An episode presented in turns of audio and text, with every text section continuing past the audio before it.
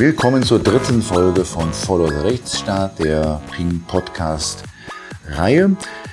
Heute äh, werden wir uns äh, ganz dem Thema Hass im Netz, Hassrede, Hate Speech widmen. Dazu werden wir uns zunächst einmal mit einer Bundestagsabgeordneten und ehemaligen Ministerin äh, und Anwaltskollegin unterhalten, die äh, wie kaum jemand anders im Bundestag das Thema kennt, Renate Künast von den Grünen. Und im zweiten Teil werden wir uns äh, beschäftigen mit zwei BGH-Entscheidungen, die nicht ganz frisch sind, aber umso grundsätzlicher, nämlich zu der Frage, ob sich und unter welchen Voraussetzungen sich Nutzer von Facebook, deren Beiträge gelöscht worden sind wegen Hate Speech, dagegen wehren können und welche Anforderungen an, die Platt, an den Plattformbetreiber Facebook zu stellen sind im Hinblick auf Hate Speech, äh, im Hinblick auf die Gemeinschaftsbedingungen, nun im Hinblick auf die Löschung von Postings und die Sperrung von Profilen. Ihr hört Follow der Rechtsstaat.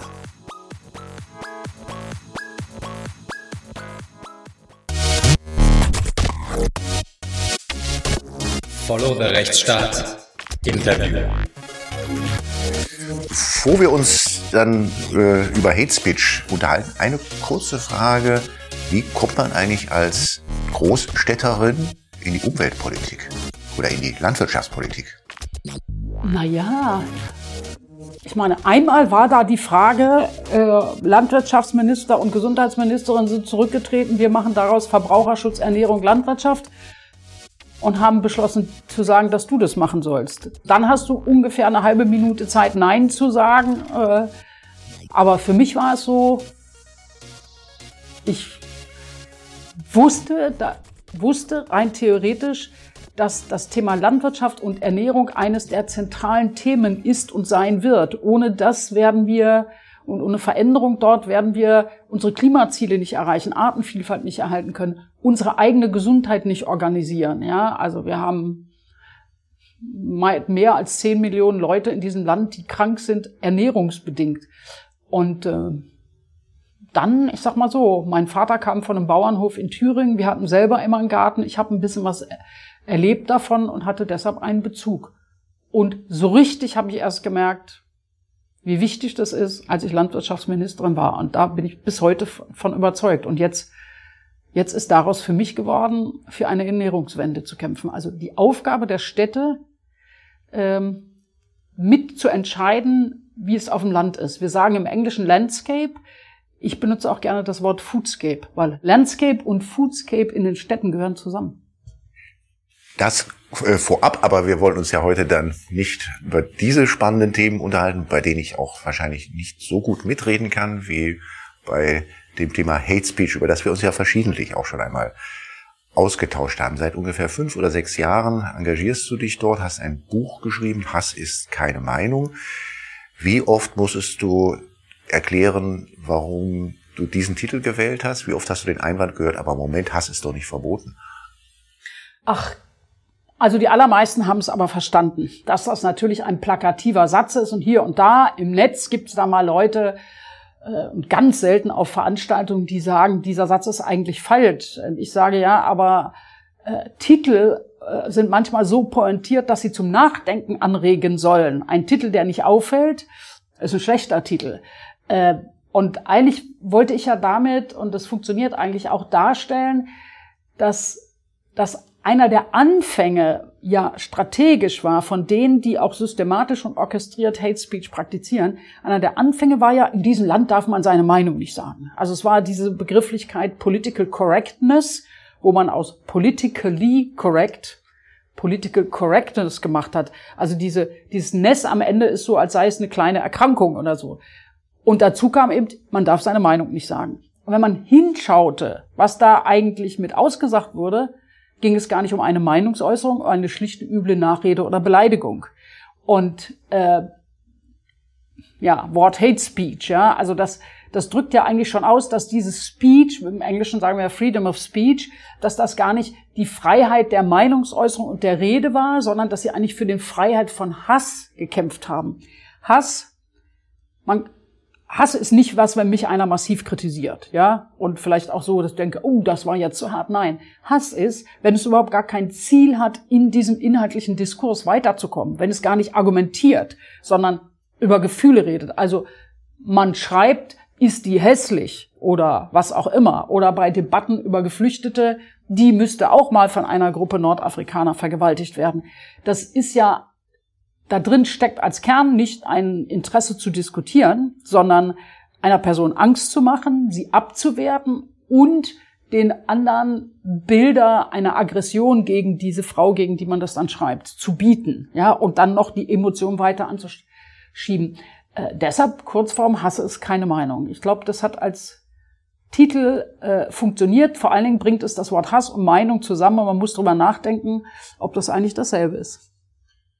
Du hast da ja ähm, Besuche gemacht bei äh, Menschen, die dich, die du auch ausfindig machen konntest, die solche Postings gemacht haben und warst da zum Teil überrascht, was, was das für Menschen waren.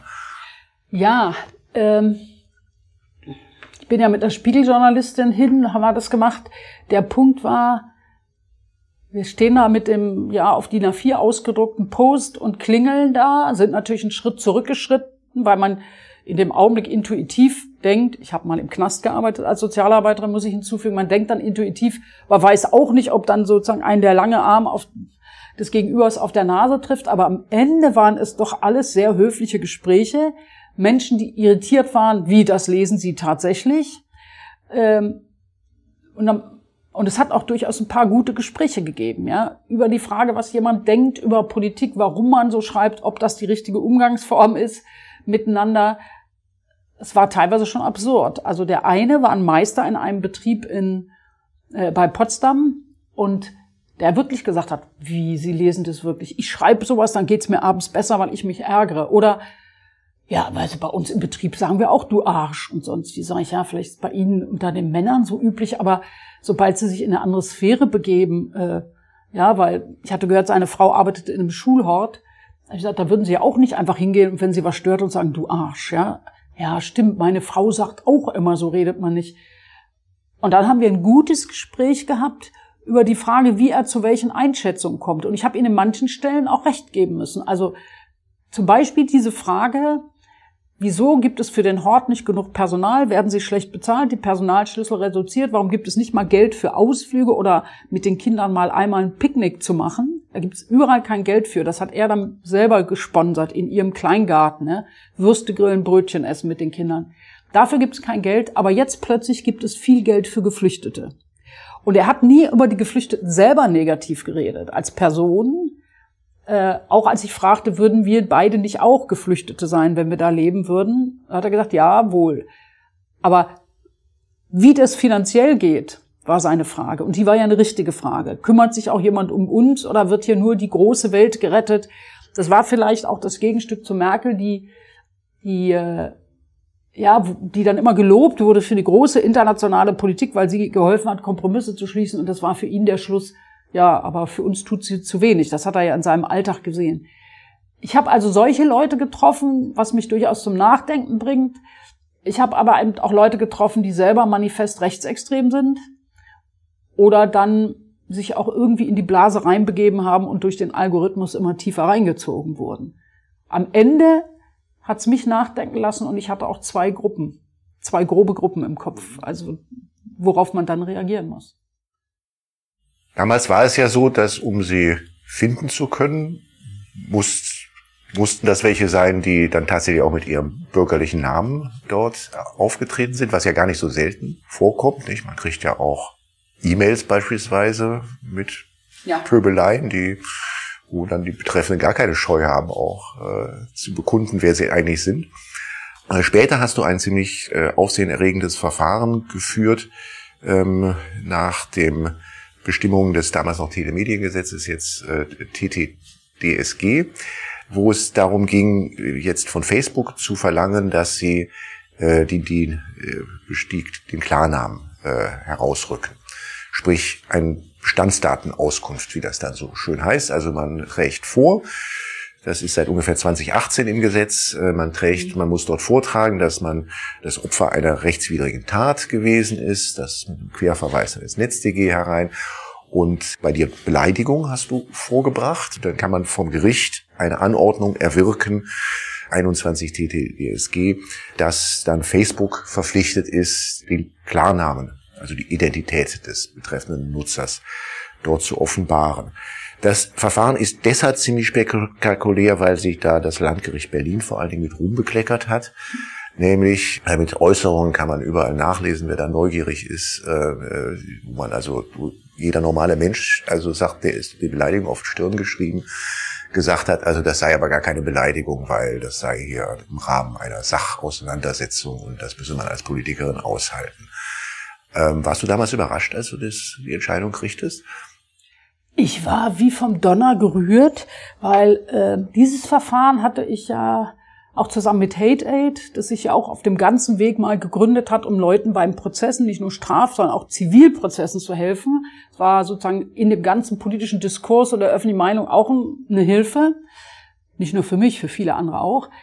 Äh, wir hatten ja da 20 Posts und Tweets, also Twitter war auch betroffen ein paar, rausgesucht, weil wir so oft Einstellungen bekommen haben, ja, von der Staatsanwaltschaft. Und die hießen immer entweder Facebook rückt nichts raus oder verweist uns auf die USA äh, oder sie hielten es was für nicht für eine Beleidigung. Ähm, und zwar in sehr konservativer Auslegung bisheriger höchstrichterlicher Rechtsprechung.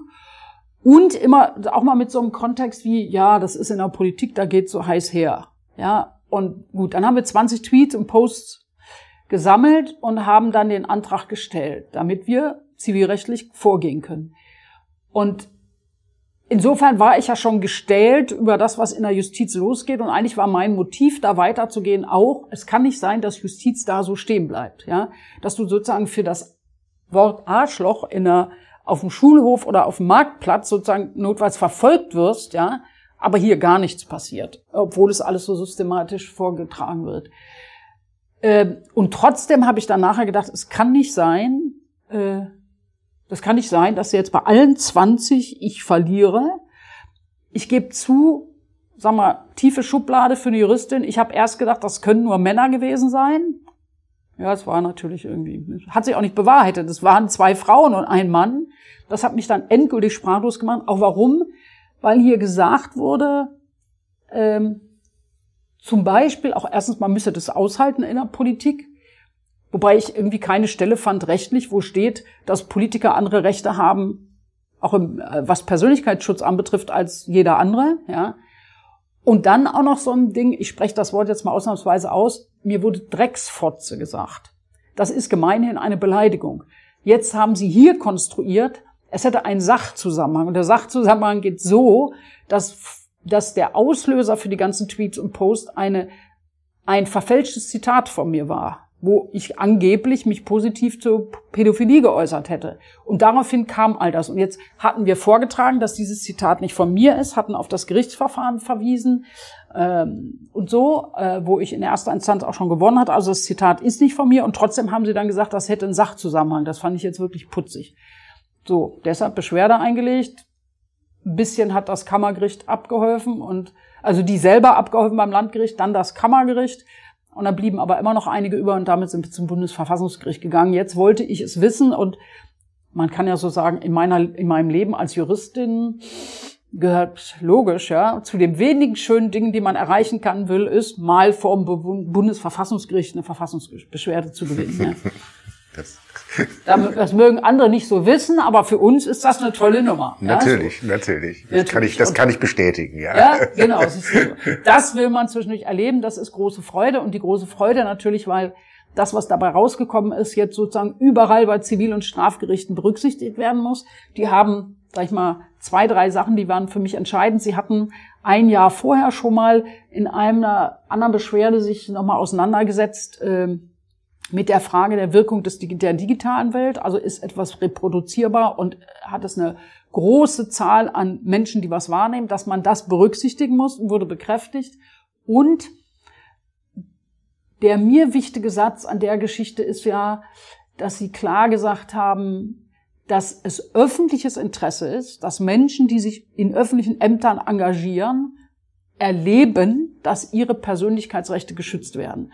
Das fand ich, also der Punkt, der begeistert mich immer wieder, schon wenn ich drüber rede, weil meines Erachtens denkt man an dieses Böckenförde-Diktum, ne? das kennt vielleicht nur die Juristen, war mal ein Verfassungsrichter, äh, schon lange tot, der sinngemäß mal gesagt hatte, dass die Demokratie und die, ja, eine Demokratie von Voraussetzungen lebt, die sie selber gar nicht schafft. Und das heißt, du brauchst in einer Demokratie eine Zivilgesellschaft oder Leute, die Funktionen und Ämter übernehmen. Ich sage mal vom Jugendsportleiter beim Fußball bis in den Bundestag rein. Menschen, die Ämter übernehmen, sich damit auch öffentlich zeigen, Kritik aussetzen und es ist das öffentliche Interesse, dass die den Persönlichkeitsschutz erleben. Das ist bei dem, bei dem, bei dem Punkt so, bei dem Böckenfolgediktum, du lebst von einer Zivilgesellschaft, die sich engagiert für dieses Land. Und das können die drei Gewalten, Parlament, äh, Regierung, äh, Gerichte eben nicht selber herstellen. Wenn wir an die Weimarer Republik denken, wissen wir, wie das war. Da gab es wenige, auch in Verwaltung und sonst wie, die sozusagen diese Struktur wirklich tatkräftig unterstützt haben. Und ja, und jetzt sage ich mal, der dritte wichtige Punkt in dieser Verfassungsgerichtsentscheidung ist, dass sie doch sehr deutlich gesagt haben, dass das Kammergericht und das Landgericht nicht sauber subsumiert haben. Insofern ist es sicherlich für für Erst- und Zweitsemester ein spannender Fall. Nicht sauber subsumiert. Ja, daran kann man Technik lernen und ich glaube, große Blamage fürs Kammergericht Berlin. Und bei, bei der Landgerichtsentscheidung, die nun wirklich auch, also die schon sehr bemerkenswert ist, wie gesagt, also wenn man, wenn man weiß, dass in Berlin jeder, also jedenfalls gefühlt, kennt dich jeder. Ja, ja. du hast mal als Bürgermeisterin unter anderem kandidiert hier in der Stadt. Und da du ja jetzt auch nicht jemand bist, der irgendwie Meinungen äh, scheut, hat auch jeder irgendwie eine Meinung zu dir. Und, und also selten konnte man aus einer Entscheidung so herauslesen, was man von dir hält wie aus dieser Entscheidung. Das spielte man, Die also das, das las man, ja. das las man so richtig aus der Entscheidung heraus. Und das, das darf man natürlich, also das muss man natürlich von einem Gericht und zumal von einer Pressekammer, die ja eigentlich nichts anderes macht als, oder jedenfalls kaum was anderes macht als sich mit Persönlichkeitsrechten äh, mhm. auseinanderzusetzen, das, das, das muss man natürlich von denen erwarten, dass sie das, also dass sie diesen Reflex äh, also nicht nicht erliegen, aber so also so so hat das auf mich gewirkt, als ich das ja das ich erste tue Mal jetzt den Richterinnen und Richtern nicht den Gefallen, über sie persönlich zu reden, aber diese These kann ich im Nachhinein unterstützen. Kommt es kommt jetzt aber zurück, nicht? Äh, es ist zurückgekommen. Es ist, nicht, es ist ja weil noch nicht es hängt jetzt mhm. da. Mhm. Ich glaube, ja, jetzt hängt es beim Kammergericht, weil sie es zurückgekriegt haben. Die haben zwischendurch mal äh, in einem Schriftsatz ein, zwei Fragen gestellt und jetzt arbeiten sie sich daran ab. Äh, ich meine, äh, bis die so weit sind, äh, würde mir die Auskunft auch gar nichts mehr bringen, aber ich will es wissen. Und zwar geht es da nicht nur um mich, sondern es geht um diese Verfahren ganz grundsätzlich. Ich, ja, wir wollen das wissen und müssen da eine Antwort kriegen. Es ist aber insgesamt natürlich unverschämt.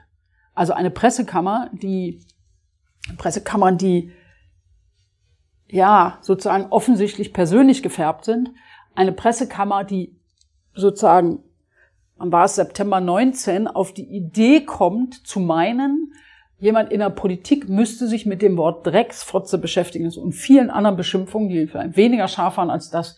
Ich meine, da kannst du ja an der Frage, fast musst du die Frage stellen, sind die eigentlich als Richterinnen und Richter richtig? Ja, äh, und der, und das im Kontext, wenn man sieht, wie sehr, und darum geht's mir ja auch, wie sehr da systematisch und orchestriert aus rechtsextremen Kreisen das ja betrieben wird. Es gibt ja Journalistinnen und andere, die werden ständig beballert. Es gibt äh, Lebensschützer, die gehen gegen äh, sogenannte Lebensschützer, weil ansonsten kümmern sie sich ja nicht um Umweltleben oder sonst was, ja, nur in der einen Aspekt äh, wie sie sozusagen Ärztinnen und Ärzte verfolgten, die gesagt haben bei uns, äh, ich nehme auch Abtreibungen vor oder so. Es gibt so viel Systematisches, wenn man sieht, wie das Netzwerk des Rechtsextremismus ist, bis hin in Soldatenkreise am Ende, ja, und so. Äh, dann kann man doch nicht, ich meine, da kann man doch nicht einfach über so ein Ding so hinweggehen. Mal ganz abgesehen davon, dass ich nicht glaube, dass irgendein Rechtsstaat das systematisch lernen würde. Ich würde an einem Punkt würde ich einwenden, es sind nicht nur die Rechtsextremen. Also ja. wenn man auch mal in die Also es sind, also auf der sozusagen auf der Zielscheibenseite, also wer die Zielscheibe ist, sind es auffällig viele Frauen. Mhm. Also ich glaube, als Politikerin kriegt man das viel, viel mehr ab, als das bei den Männern der Fall ist. Aber wenn man sich also anschaut, also auch mal so diesen ganzen, wenn man mal den ganzen Reigen von, von Sarah Wagenknecht bis Alice Weidel, also wenn man da in die, da mal reinschaut in deren Accounts, also Dreck und, und wirklich auch äh, jetzt äh, aus der untersten Schublade bekommen die alle ab. Das stimmt. Jetzt ist es so, dass wir vielleicht das als allererstes äh, gesehen oder ich auch wahrgenommen habe in der Massivität, weil sich weil ja Frauenfeindlichkeit auch ein Merkmal von Rechtsextremismus ist und die waren die, die sich hier zuerst organisiert haben. Mit Pegida, dann Querdenker, AfD, die, muss ich auch zugeben, zuerst die kommunikative Macht des Netzes begriffen haben, ja, äh, und auch funktionalisiert haben und da systematisch vorgehen. Ja, aber, und da gehört auch zu, dass, also Männer sagen ja immer, wenn mal einer bei mir in den Account geguckt hat oder sagte, wow, sowas steht bei euch, ja, äh, Männer werden auch heruntergemacht, werden kritisiert und äh, oder dann steht da irgendwas äh, allgemeines abwertendes Urteil über die Grünen. Aber diese ganzen Vergewaltigungsvorwürfe und alle persönlichen Angänge äh, ist nicht gleichermaßen. Und ich nehme mal ein ganz simples, banales Beispiel. Über Kramp Karrenbauer, wo schrieb dann irgendjemand in irgendeiner Debatte, als die Verteidigungsministerin war, ja, mein Gott, ist die hässlich. Ja, ist ein banaler Satz, aber drückt was aus, nämlich, dass du nicht diskutierst über, was macht sie in der Verteidigungspolitik, sondern abwertend, Gott, ist die hässlich. Jetzt ist sie nicht hässlich, sondern eine aparte Frau, ja, äh, stimmte vom Fakt her nicht, abgesehen davon, dass man sich fragt, wie kommt eigentlich jemand dazu, über das Aussehen eines anderen zu reden. Äh, aber über Männer schreibt man das nicht, als sei das keine Größe. Ja, aber man weiß, man weiß natürlich, dass, dass es für die andere Seite immer ein Angang ist, sich darüber hinwegzusetzen und äh, ja, sich davon nicht treffen zu lassen und so. Das ist ja systematisch gemacht. Aber ein stimmt, es gibt dann auch aus linksextremen Kreisen Leute, die, ich sage mal ganz zynisch, der AfD und Frau Weidel noch den Gefallen tun, ja, so über sie zu reden. Und ich finde, das verbietet sich eigentlich, ja, weil Würde ist Würde. Und wir werden, ich setze mich gerne in aller Schärfe mit den Leuten auseinander ich habe auch immer für mich gesagt, ich werde nie jemand von denen zur Vizepräsidentin des Bundestages wählen, außer jemand distanziert sich von allem, was die AfD sagt, weil ich für mich als Abgeordnetes ist es undenkbar, dass da vielleicht oben einer sitzt und ich weiß gar nicht, wer da welchen Klamauk am Redepult macht, Hitlergruß oder was immer, wird nicht gerügt oder wird nicht das Mikro abgestellt oder was die da machen. Wie gesagt, die ganze Welt wird gucken, was wir tun. Das mache ich nicht. Ich lasse Deutschland nicht so repräsentieren, ja. Ähm, aber das sage ich in aller Schärfe. Aber den Menschen an sich seine Würde nehmen und abwerten, das kann man nicht. Das, das stimmt schon. Also es ist egal, von welcher Seite es kommt. Hm.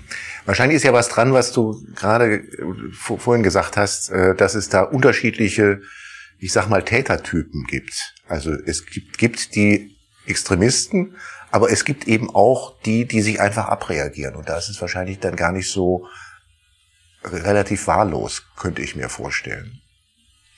Also ja. so diese, diese Abwehrhaltung gegen die Politik, die ist ja auch, die da oben, die ist ja auch verbreitet, unabhängig jetzt unbedingt von so einer klaren politischen Zuordnung. Ja, das stimmt. Wobei trotzdem da so, ich weiß, der Meister in Potsdam, der hatte ja auch irgendwie was geschrieben, was dann irgendwie noch negativ über Claudia Roth war. Also nicht das Schlimmste, was man so lesen kann, aber wo du auch denkst, wieso muss jemand um Mitternacht irgendwie schreiben? Ich schreibe ja auch nicht irgendwann, wie sitzt sie, keine Ahnung was. Mhm. Äh, ja, da muss man schon anders mit umgehen. Und das ist ja, wenn ich sage, hat mich manchmal, manches auch nachdenken lassen. Man muss ja sehr genau gucken, was passiert da und wie, worauf musst du wie reagieren. Auf den organisierten Rechtsextremismus oder andere muss man natürlich anders reagieren, als wenn man merkt, dass da Leute gerne so populistisch in Vorurteilen rumrühren oder in so Schubladen denken. Ja, die Politik ist so und so. Es gibt nicht die Politik sind auch alle unterschiedlich. Wir haben alle ein unterschiedliches Leben.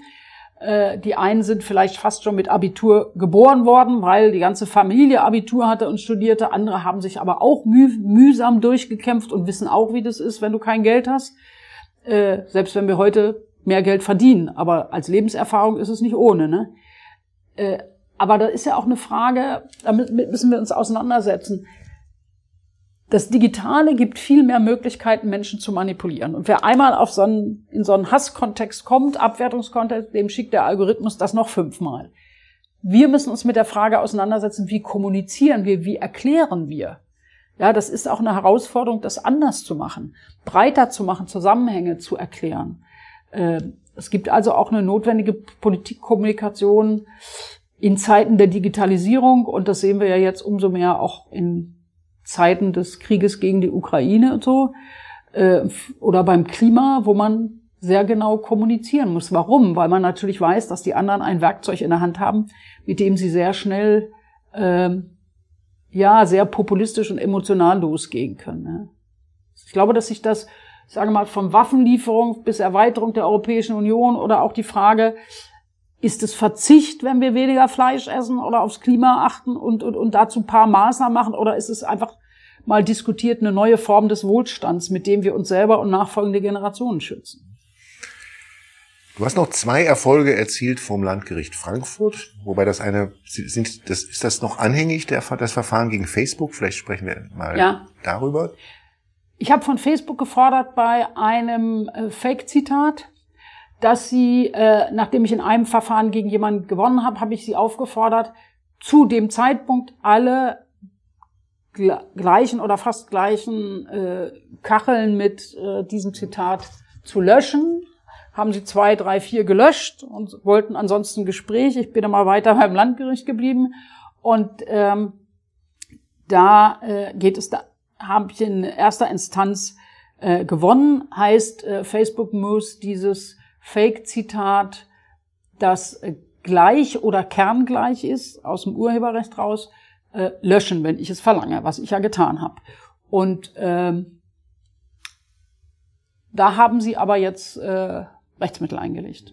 Ich weiß nicht womit, weil sie können ja rechtlich nichts Neues vortragen, aber das ist die Frage der Reichweite der Störerhaftung, die da ähm, sich äh, ja. stellt, oder ob, oder es ist dann ja wohl sogar Täterhaftung, weil das Landgericht Frankfurt ja. hat ja auch ein Schmerzensgeld zugesprochen, was voraussetzt, dass da Täterschaft ist. Also welche Verpflichtungen hat eine Plattform, wenn sie, darauf, wenn sie darauf hingewiesen wird, dass hier eine Persönlichkeitsrechtsverletzung vorliegt? Das ist der Hinweis auf dieses äh, Fehlzitat mit dem Landgericht Frankfurt, glaube ich, zwei Jahre zuvor schon mal zu tun gehabt hatte, nicht? Äh, hat es ja schon mal im Verfahren auch gegeben. Und jetzt geht es darum, reicht es jetzt aus, wenn dann die Plattform, der Plattformbetreiber hier Facebook, wenn die das, das löschen, auf was man sie hinweist? Oder sind sie darüber hinaus verpflichtet, jetzt noch ihre Plattform nach äh, gleichen oder ähnlichen äh, äh, äh, Fehlzitaten zu untersuchen? Da hat das Landgericht Frankfurt Main einen relativ weiten Verständnis der äh, Verpflichtungen an der Plattform gehabt und hat gesagt, dann zu den, zu den Handlungspflichten gehört es dann eben auch mit Software oder händisch oder wie auch immer die Plattform das machen, der Plattformbetreiber Facebook das machen mag, äh, darauf zu achten, dass sich äh, die, diese Fehlzitate, dass die dann nicht an irgendeiner anderen Stelle der Plattform wieder auftauchen. Ja, ich habe nicht beantragt, dass Sie einen Upload-Filter installieren für die Zukunft, sondern der Antrag mein Antrag war, ähm, dass sie in dem Augenblick, wo ich es verlange, alles, was zu dem Zeitpunkt existiert, äh, sozusagen suchen müssen, per Software und auch manuell. Da haben die jetzt eigentlich nicht mehr vorgetragen zu. Ich fand den Vortrag wirklich erschreckend schlecht. Ähm, jetzt muss ich mir keine Gedanken um Facebook machen, aber es hat mich schon irritiert. Ich dachte mal, was steckt da eigentlich hinter? Äh, aber steckt scheinbar nichts hinter. Die haben vorgetragen, dass das doch hohe Kosten bei ihnen auslösen würde, haben aber nicht vorgetragen, warum das jetzt ein Punkt ist. Ein zu beachtendes Kriterium, dass es bei ihnen höhere Kosten auslöst, haben auch nicht vorgetragen, dass irgendwas davon nicht möglich wäre. Ja, also ähm, ja, jetzt geht's wieder weiter seinen Gang und die, das Gericht hat eigentlich doch auch in der Entscheidung sehr klar gesagt, äh, deshalb glaube ich auch die Formulierung identisch oder kerngleich in Anlehnung ans Urheberrecht. Sie haben sehr klar gesagt, ähm, das kann, sowas kann man nicht einfach stehen lassen, weil zum Beispiel für Politiker oder öffentliche Personen Vertrauen, Glaubwürdigkeit ein extrem hohes Gut ist so. Und das fand ich ja, fand ich ja beachtlich, weil, äh, weil, also da hatte ich auch so ein Gefühl, da treffen sie auch unseren Alltag. Und das ist egal, ob man ehrenamtliche Bürgermeisterin im Dorf ist oder im Bundestag oder so. Dass Leute wahrnehmen, dass jemand für ein Thema steht und versucht, an diesem Thema zu arbeiten, glaubwürdig und ernsthaft daran zu arbeiten. Und man erklärt mal, man hat ein Ziel erreicht oder äh, man erklärt einfach, welche Werte und Regeln, Kriterien man hat, wenn man Politik macht und auch warum ein Zwischenschritt und eine kleine Reform auch richtig ist. Innerhalb der ganzen Geschichte bis hin zur Frage, werde ich wiedergewählt, was ja auch ein berechtigtes Ziel ist, ja, äh, dass man mir traut, dass ich, wenn du versuchst, Kompromisse zu schließen, auch Wirtschaft und NGOs zusammenzubringen, es ist immer so, dass du eine hohe Glaubwürdigkeit haben musst, weil du auch sonst nichts erreicht. Und das fand ich schon faszinierend, dass hier das Gerücht einfach in aller Klarheit gesagt hat, Glaubwürdigkeit ist ein hohes Gut. Und deshalb ist es auch logisch, dass sie alles zu dem Zeitpunkt suchen und finden müssen. Jetzt muss ich mir noch mal genau den Digital Services Act angucken.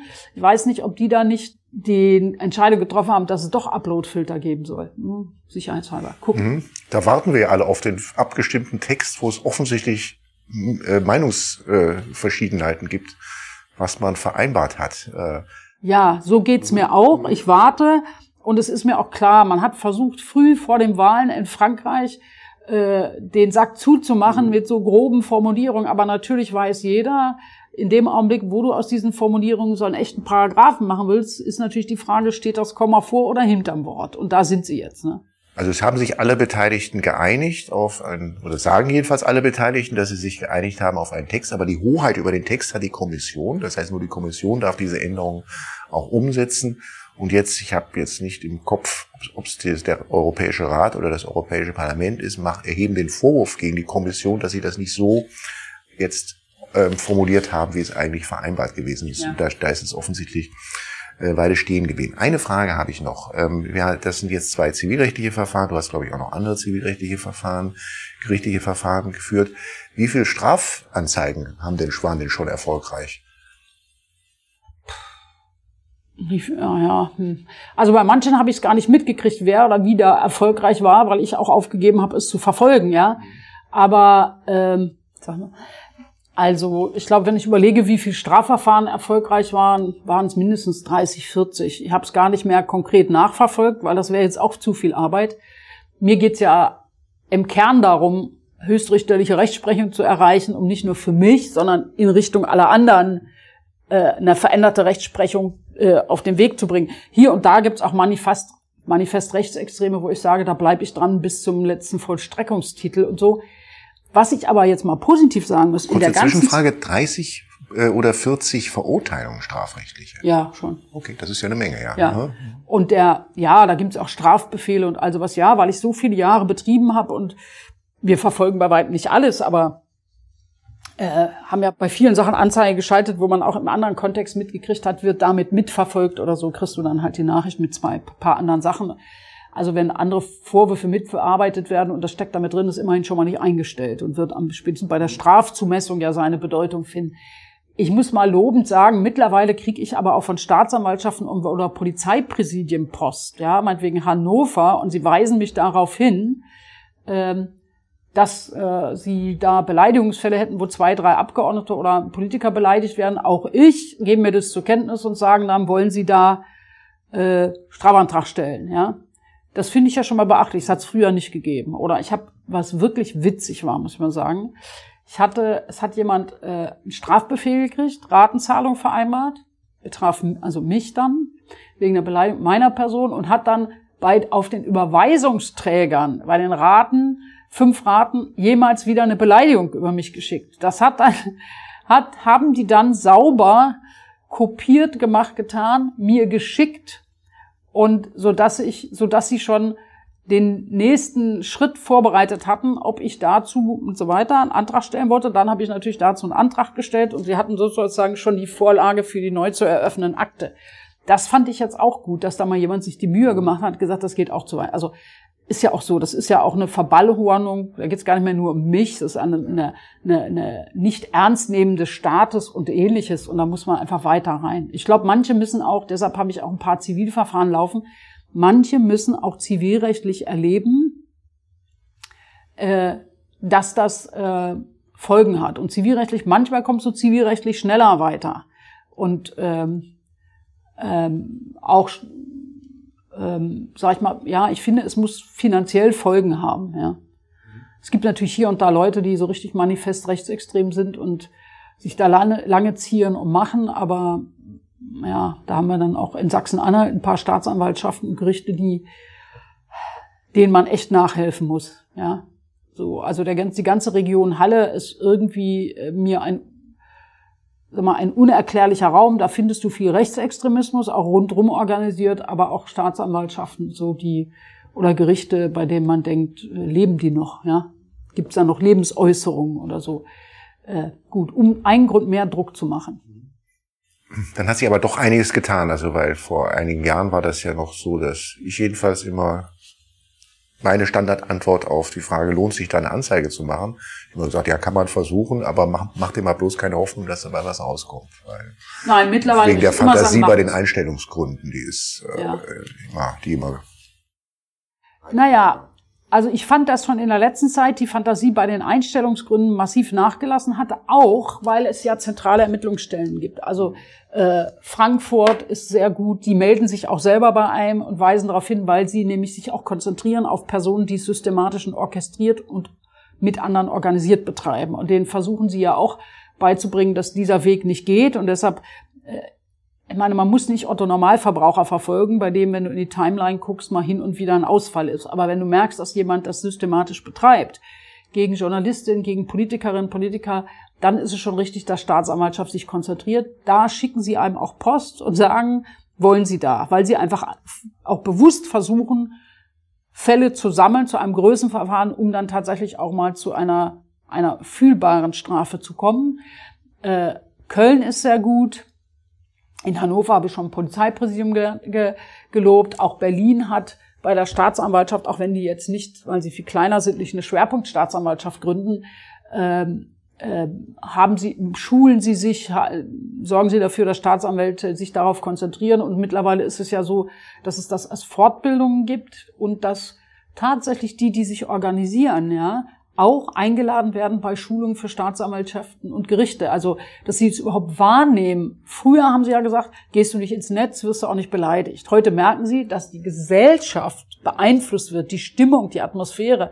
Muss man nur diesen Täter aus Halle, der die Synagoge angegriffen hat, sehen. Äh, Breivik in Oslo, Christchurch und andere. So viele Taten haben zu seiner, ich sag mal, geistigen Engführung und emotionalen Animationen geführt im Netz, dass es auch nötig ist, dass auch Staatsanwälte verstehen, dass das, dass das ein eigenes Kriminalitätsfeld ist mit einer ganz spezifischen Wirkungsweise. Eine Beleidigung im Netz, wenn sie in, wenn sie auch per Orchester systematisch gemacht wird, ist was anderes, als wenn ich jemanden auf dem Marktplatz einmal ein Schimpfwort hinterherrufe.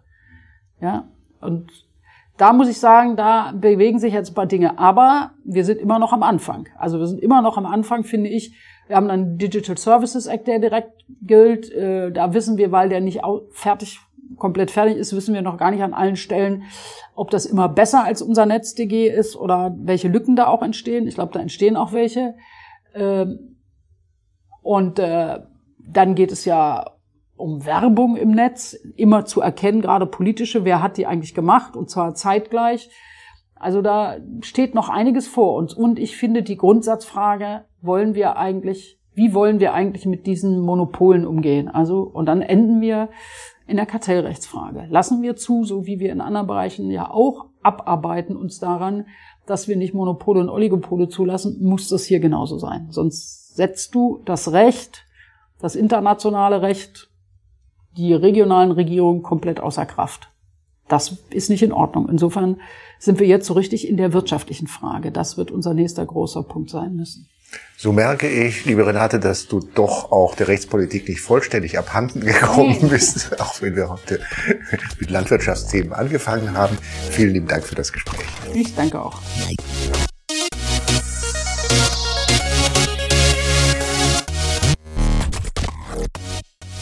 Um Hassrede geht es auch in mehreren BGH-Entscheidungen, äh, nämlich zwei Entscheidungen aus dem Juli 2021 und wei- zwei weiteren Entscheidungen aus Januar 2022.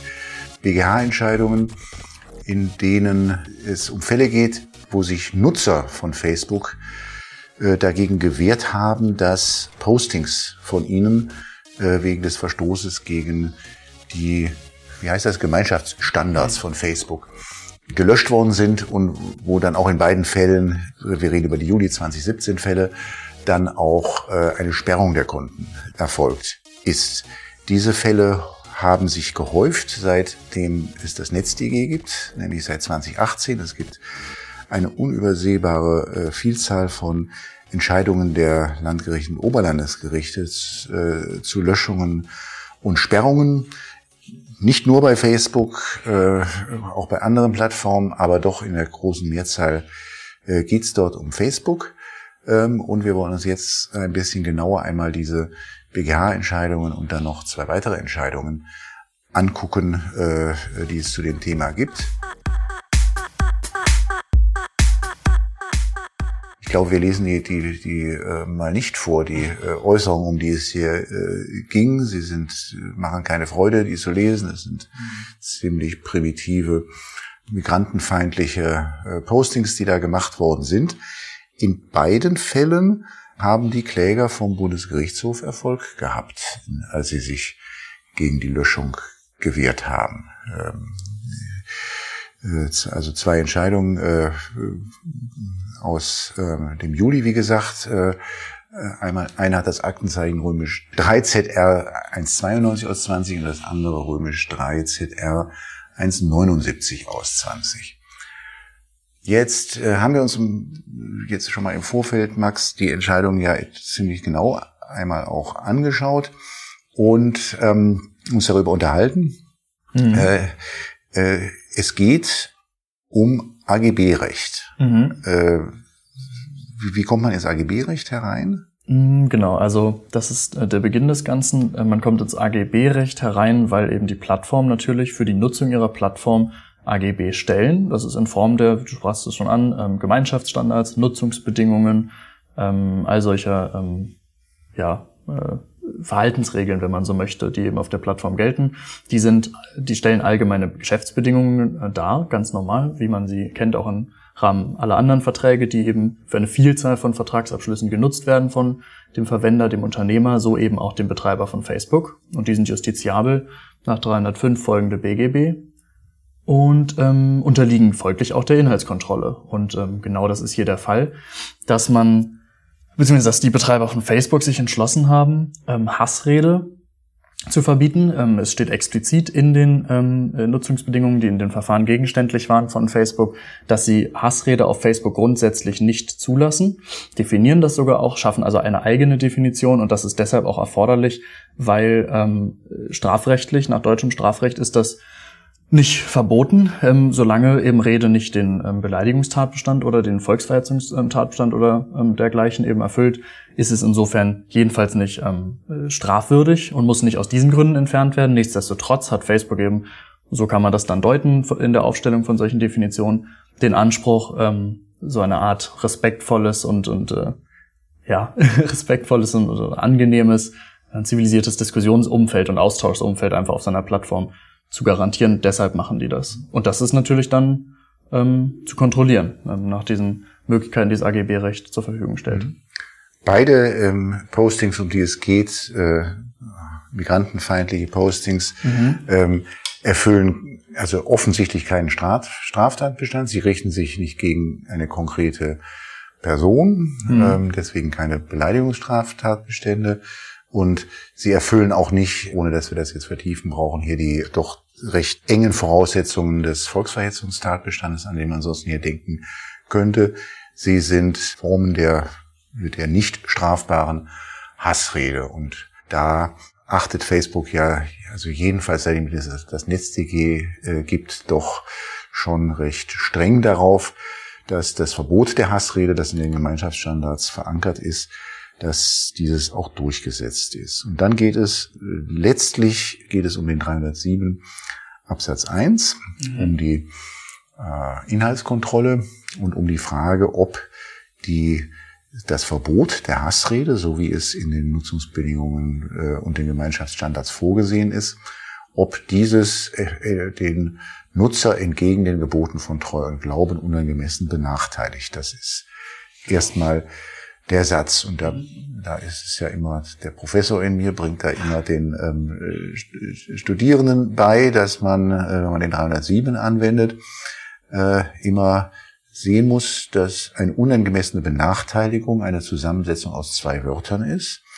und ob etwas unangemessen, ob, ob, ob das äh, unangemessen ist, äh, setzt zunächst einmal voraus, den Nachteil überhaupt beim Namen zu nennen, um den es geht. Das heißt, man muss erstmal schauen, Nachteil. Nachteil ist eine Vergleichsbetrachtung ähm, äh, zwischen zwei verschiedenen Zuständen. Und der eine Zustand ist der, so wie er ist, mit dem Verbot der Hassrede in den Gemeinschaftsstandards. Und der andere Zustand, mit dem man es vergleichen muss, ist, wenn es diese Gemeinschaftsstandards nicht geben würde. Und da hatten wir gesagt, ja, wie, wie, wie wäre es, wenn es diese Gemeinschaftsstandards nicht geben würde? Also ist jetzt natürlich ad hoc schwer zu sagen, aber ich habe erstmal, glaube ich, einfach polemisch gesagt, naja, dann dürfen sie wesentlich mehr äh, sagen, die Nutzer, als sie es so dürfen. Und mhm. dann ist es so. Ja, dann gibt es ja kein Verbot. Nicht? Genau, und, genau. und nach dem Vertrag, den man als Nutzer mit Facebook hat, darf man dort posten und darf dort eigentlich auch erstmal posten, was man will. Mhm. Ähm, und die Einschränkungen kommen dann durch die AGB. Richtig. Und deswegen ist der Zustand ohne ist dispositives Recht, ja, und da ist das ist dann äh, es ist dann ein Dienstvertrag, den man hier hat und der einem äh, erlaubt, die Plattform zu nutzen, um dort in die Welt irgendwelche Sachen herein zu verbreiten und zu verkünden, mhm. so dass der Nachteil letztlich darin liegt, dass man eine nach dem äh, dispositiven Recht, so wie es wäre, wenn es die AGB nicht gäbe, erlaubten, hassvollen Satz, nicht sagen kann, einfach aufgrund dieser Gemeinschaftsstandards. Und die Frage ist jetzt, ob dieses Verbot unangemessen mhm. ist, ja, entgegen den Geboten von Treu und Glauben unangemessen ist. Genau. Und das löst der BGH in seinen beiden langen Entscheidungen wie? Soweit ich das richtig verstanden habe, ähm, löst er das dadurch, dass eben diese unangemessene ähm, Benachteiligung oder eine Benachteiligung, wie wir sie gerade äh, erklärt haben, dann unangemessen ist, wenn eben in dem Kollisionsfall der Grundrechte, die sowohl dem Nutzer als auch dem Betreiber der Plattform und obendrein den anderen Nutzern, die potenziell durch Hassrede gestört sein könnten, diese Kollision in ihrer Auflösung im Endeffekt ähm, zu, äh, zu Ungunsten des Nutzers ausfiele. Wenn sie zu Ungunsten des Nutzers ausfiele, ist es keine unangemessene Benachteiligung, weil dann die Benachteiligung äh, in Anführungsstrichen in Ordnung ist, weil dann darf er da benachteiligt werden, weil es angemessen ist, eben durch den Kollisionsfall. Der dann wird auch, glaube ich, erwähnt im, im, im Rahmen der praktischen Konkordanz nennt sich das ja aus Verfassungsrecht, ähm, kennt man das, ähm, gelöst wird. Genau, und wäre es umgekehrt, wäre, würde diese Kollision der Grundrechte ähm, äh, zugunsten des Nutzers ausfallen, also würde sein, sein Recht auf freie Meinungsäußerung überwiegen, ähm, dann wäre das wohl eine unangemessene Benachteiligung. Mhm. Also das Wort unangemessen, das kleine unauffällige Wort unangemessen, ist zunächst mal das Einfallstor ja. ähm, für die Grundrechte. Ähm, ja, es ist ein unbestimmter Rechtsbegriff. Im Gegenteil zu benachteiligt. Benachteiligt ist ein, ist ein bestimmter Begriff, ähm, da er keine Wertung voraussetzt. Unangemessen ist, da steckt die Wertung einfach drin. Was man, was vorhin gesehen haben, kann man Nachteil einfach daran feststellen, dass man zwei Zustände vergleicht. Mhm. Äh, unangemessen ist Wertungs, braucht man, muss man durch Wertung ausfüllen. Und äh, nach der Rechtsprechung Bundesverfassungsgerichts verhält es sich so, dass immer dann, wenn wir es mit Generalklauseln beziehungsweise mit ähm, unbestimmten Rechtsbegriffen zu tun haben, dass dann auch die Grundrechte, äh, Privatrechtsverhältnis dann dort äh, zu beachten sind. Das ist die mittelbare Grundrechtsgeltung. Kurz diskutiert in der Entscheidung ist auch, ob das, äh, ob es nicht sogar eine unmittelbare Grundrechtsgeltung äh, gibt. Man nicht sagen kann, äh, Facebook hat eine solche Stellung, dass man, dass Facebook quasi staatsgleich ist. Das hier wird aber mit relativ kurzer Begründung äh, in dieser Entscheidung abgelehnt. Also sind wir im Bereich der, der mittelbaren Grundrechtsgeltung und damit stößt dann das der BGH recht äh, fix vor zu einer Grundrechtsabwägung. Ähm, und du hast alle, alle Grundrechte ja genannt, die da ins äh, noch nicht alle genannt, nee, ich, dann, dann, dann nennen sie mal. Ja. Genau, also die freie Meinungsäußerung liegt ja auf der Hand, das dürfte ja jedem ähm, einleuchten auf so eine Plattform, die für ne, kommunikativen Austausch und so weiter eben genutzt wird. Das heißt, wir haben äh, aus Artikel 5 äh, Absatz 1 Satz 1 Grundgesetz das Recht auf freie Meinungsäußerung sowohl zugunsten des Nutzers, also der Nutzer, aber auch, ähm, das vergisst man, glaube ich, schnell oder ist vielen vielleicht so gar nicht bewusst, aber auch natürlich auf Seiten und zugunsten ähm, des Betreibers der Plattform, der, wie ich es in vielen ähm, auch vorinstanzlichen Entscheidungen gelesen ähm, habe, dann natürlich auch davor geschützt ist, ähm, ungewollt zum Intermediär ungewollter Aussagen zu werden. Das ist auch sein Recht sozusagen, ähm, was äh, auch aus der Meinungsäußerung, die ihn begünstigt, eben ähm, fließt. Dann haben wir auch auf der Seite des Betreibers der Plattform offensichtlich auch ähm, das, äh, ne, die Berufsfreiheit aus Artikel 12. Und zuletzt ähm, spielt Artikel 3 Grundgesetz eine Rolle, weil es natürlich ein daraus fließendes äh, erstens Gleichbehandlungsgebot gibt, aber nicht zuletzt auch gerade bei der ähm, Moderierung von Inhalten und eben Löschen von Inhalten und Nutzerkonten äh, auch ähm, ein Willkürverbot, was Artikel 3 ähm, ja, inhärent ist.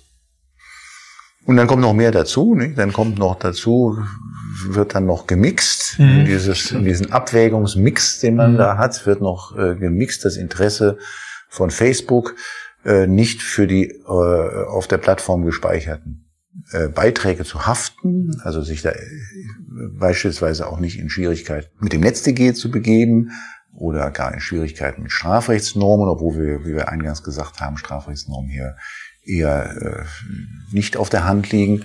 Und dann kommt auch noch des Weiteren dazu, dass äh, da die Rede ist von dem Interesse der Nutzer an einem bestimmten Kommunikationsniveau, heißt mhm. das, glaube ich, oder so ähnlich. Ja, also ja. ja, was jetzt ja nicht unbedingt, ja, wo man nicht gleich irgendwie versteht, was das mit Grundrechten eigentlich zu tun hat. Also es, also alles, was es hier an Grundrechten oder auch an Interessen der Beteiligten äh, gibt, wird da erst einmal äh, in einen großen Topf geworfen, bevor man dann anfängt, tatsächlich auch in diesem Topf zu rühren. Ob das, mhm. ja, so kann man, ähm, kann man vielleicht alles so machen. Ein bisschen merkt man, aber das ist dann, nimmt dann schon, schon jetzt das nächste eigentlich voraus, äh, so eine ganz, ganz leichte Orientierung scheint es gegeben zu haben an der Bundesverfassungsgerichtsentscheidung, äh, es gegeben hat zum Stadionverbot. Da ist, äh, dem ja auch eine BGH-Entscheidung vorausging,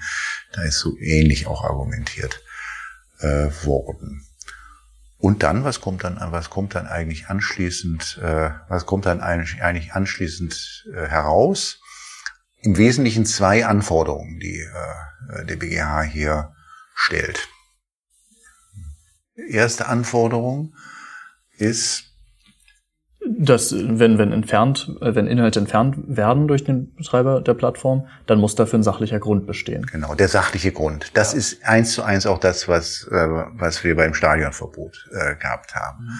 Also auch für Stadionverbot verlangt äh, Bundesverfassungsgericht in dem Fall einen sachlichen Grund. Wobei die Herleitung eine andere ist beim Bundesverfassungsgericht das Bundesverfassungsgericht leitet das letztlich aus dem Hausrecht äh, ähm, und aus Artikel 3 vor allen Dingen dann äh, ab, dass ähm, man nicht willkürlich von seinem Hausrecht Gebrauch machen kann. Das ist, das kann man nachvollziehen, dass das hier übertragen wird auf Plattformen, aber das ist sicherlich nicht unbedingt zwingend, dass das auf Plattformen äh, auch übertragen wird. Was ist der zweite? Und der zweite Aspekt ist, Erkenne ich gar nicht kommt auch aus dem, äh, kommt letztlich auch vor allen Dingen aus dem Artikel 3 und ist auch äh, äh, etwas, was man, man genau in dieser Form auch in dem Stadionverbotsfall äh, findet. Stichwort Grundrechtsschutz durch Verfahren. Mhm. Auch, äh, dass man dadurch äh, den Nutzer vor Willkür schützen möchte, dass man ihm Verfahrensrechte gibt, dass er sich also zur Wehr setzen kann gegen eine Löschung. Mhm. Ähm, äh, dass ihm also die Gelegenheit gegeben werden muss, sich zu äußern auch äh, mhm. Äh, zu der Löschung. Ähm, dass er angehört werden muss und dass man nicht, dass, dass sein Posting nicht einfach gelöscht werden darf. Mhm. Stimmt. Ja. Da gibt's noch eine zweite Anlehnung, äh, auf die BGH auch Bezug nimmt. Das ist nämlich die Forumbetreiberentscheidung, äh, die aus dem Jahr 2011 stammt.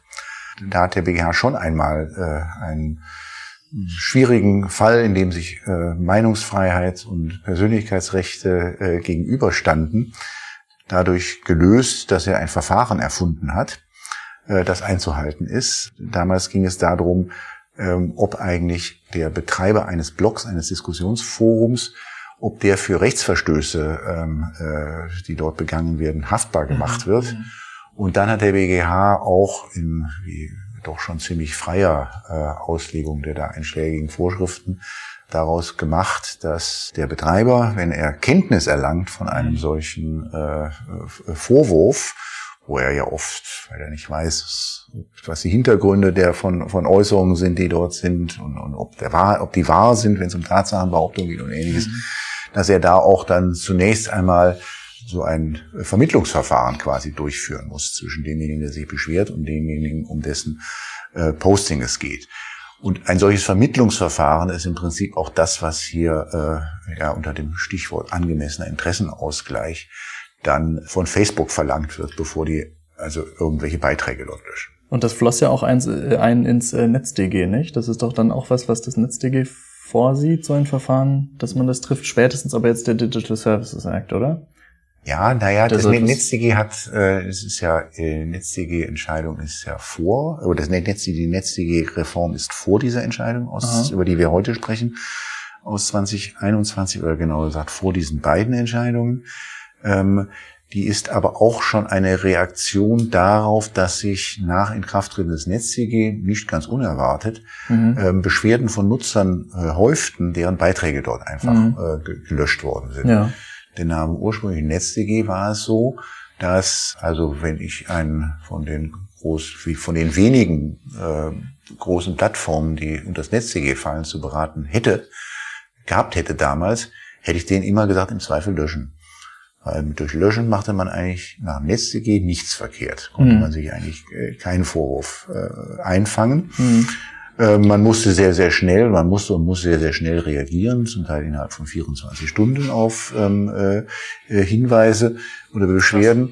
Ähm, und wenn man sich nicht so ganz sicher ist, und bei vielen Äußerungen kann man sich lange darüber streiten, ob das schon beleidigend oder noch gerade erlaubt ist, ob das schon volksverhetzend oder doch noch nicht ist, ähm, man machte nichts falsch, wenn man gelöscht hat. Und das erklärt dann, dass es immer mehr, immer mehr Rechtsstreitigkeiten äh, gab, halt ja. bis zum BGH 2021, um unberechtigte Löschungen und Sperren. Ähm, die hat es vor dem NetzDG, hat es solche Rechtsstreitigkeiten also so gut wie gar nicht gegeben. Mhm. Aber dann gab es sie auf einmal sehr viel und da hat, hatte man schon auch, auch einfach über, auf sehr viel Kritik an NetzDG äh, reagiert, indem man dann bei der NetzDG-Reform, die so, ich weiß, ich habe es nicht genau im Kopf, 2020 könnte es gewesen sein, man so ein, äh, auch dort ein Verfahrensvorschriften eingeführt, dass man also, dass Facebook und Konsorten den Nutzern die Möglichkeit geben müssen, äh, dann auch sich zur Wehr zu setzen äh, gegen Löschung oder dass sie dann auch äh, zunächst mal, also dass es dann ein Verfahren gibt, äh, mhm. wenn die sich beschweren. Ja. Ähm, äh, das hat dazu geführt und Digital Services Act hat wohl e- auch Vorschriften, die ähnlich sind, aber wir kennen den Text, den endgültigen ja, Text vom Digital Services Act noch nicht, ja. so dass wir da im Moment nur spekulieren können, was da am Ende drin steht. Ja. ja also das ist ja, äh, also Verpflichtung ähm, nur aus sachlichem Grund ähm, äh, Inhalte zu entfernen und Verpflichtung äh, Inhalte auch auch bei sachlichem Grund ähm, nicht zu entfernen, ohne einen, in ein, ein Verfahren äh, äh bereitzuhalten, das einen angemessenen äh, Interessenausgleich schafft zwischen den Betroffenen. Beides war in den Nutzungsbedingungen damals nicht vorgesehen. Mhm. Damit mhm. ja, ähm, äh, waren die Nutzungsbedingungen jedenfalls insoweit unwirksam. Ja. Und damit ähm, durfte, äh, ja, damit gab es nicht einmal damit stellte sich auch im konkreten Fall gar nicht die Frage, ob ein sachlicher Grund vorlag. Ja, weil selbst wenn ein sachlicher Grund vorgelegen hätte, mhm. war ja in den Nutzungsbedingungen nichts drin, was auch bei sachlichem Grund eine äh, äh Löschung äh, mhm. vorsah. Ähm, äh, auch wenn man das hätte so regeln können und wahrscheinlich, ich habe die Gemeinschaftsbedingungen aktuell nicht angeschaut, aber bin sicher, dass man sie entsprechend angepasst haben glaube, wird bei Facebook. Ja. Ähm, aber deswegen im konkreten Fall hat das dann zum Klageerfolg mhm.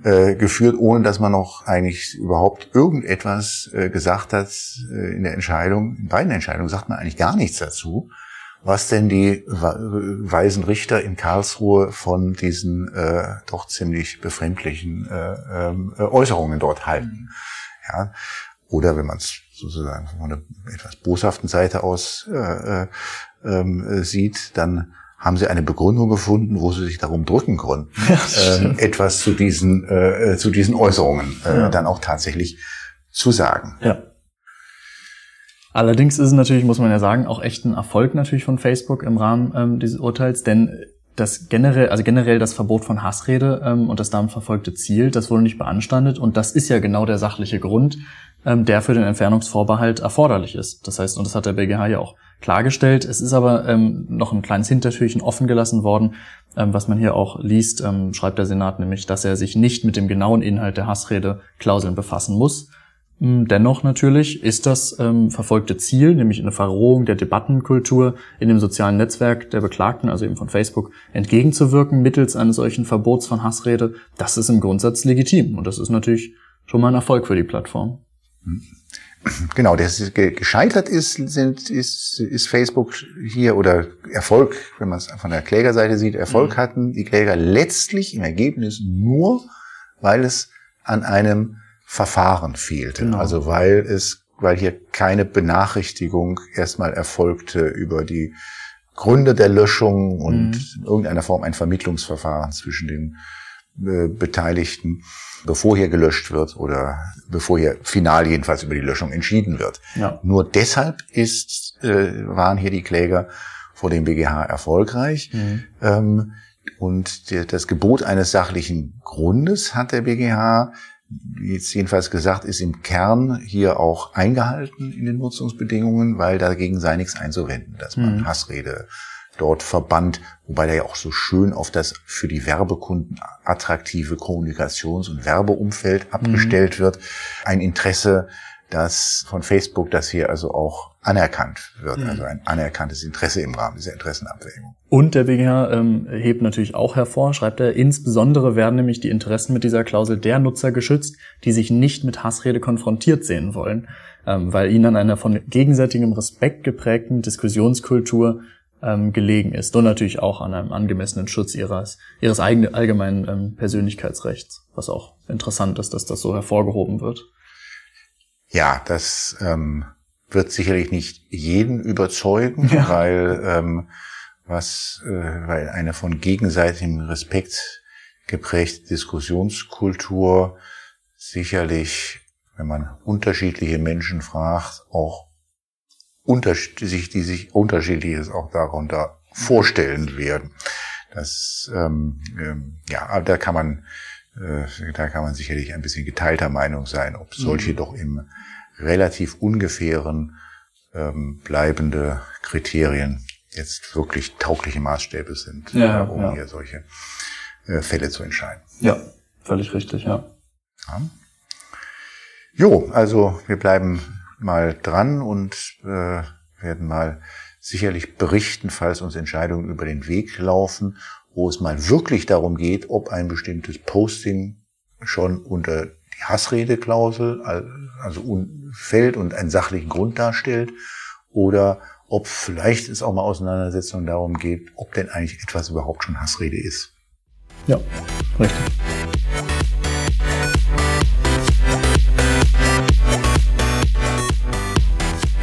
Ja, dann möchte ich mich ähm, hier im Namen von uns beiden auch wieder herzlich für Ihr Zuhören bedanken ähm, nach dieser dritten Folge von Follow the Rechtsstaat. Ich hoffe, es hat ähm, allen Zuhörern, ähm, Zuhörerinnen äh, gefallen. Und ich möchte mich vor allem auch sehr bedanken für die verschiedenen Zuschriften, die mich per Mail erreicht haben. Ich bedanke mich vielmals schon für das Feedback, was wir erhalten haben. Es hat mich sehr gefreut. Es hat uns auch natürlich ähm, zum Denken und, und, zum Verbessern auch hier und da natürlich angeregt und das, dazu lade ich auch weiterhin ein, das zu tun. Das freut mich immer sehr und ähm, das ist durchaus nützlich und deshalb ähm, genau gern weiter in Zukunft und ich freue mich auf die nächste Folge. Vielleicht haben nicht alle an deine Adresse mehr gedacht, wie du erreichbar ah, bist. Vielleicht solltest ja. du das mal kurz sagen. Also meine E-Mail-Adresse ist adamek, A-D-A-M-E-K, at herting.de. Das Ä dabei bei Herting mit AE geschrieben. Und da, wie gesagt, sehr gern äh, jede Art von Feedback, konstruktiver Kritik und einfach Rückmeldung jeder Art begrüße ich sehr gern. Ich freue mich, ähm, von Ihnen, von euch zu hören. Und dann bis zum nächsten Mal in der Folge 4.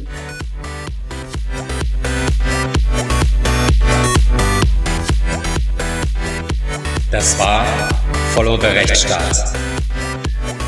Schaltet auch ein bei der nächsten Folge und abonniert.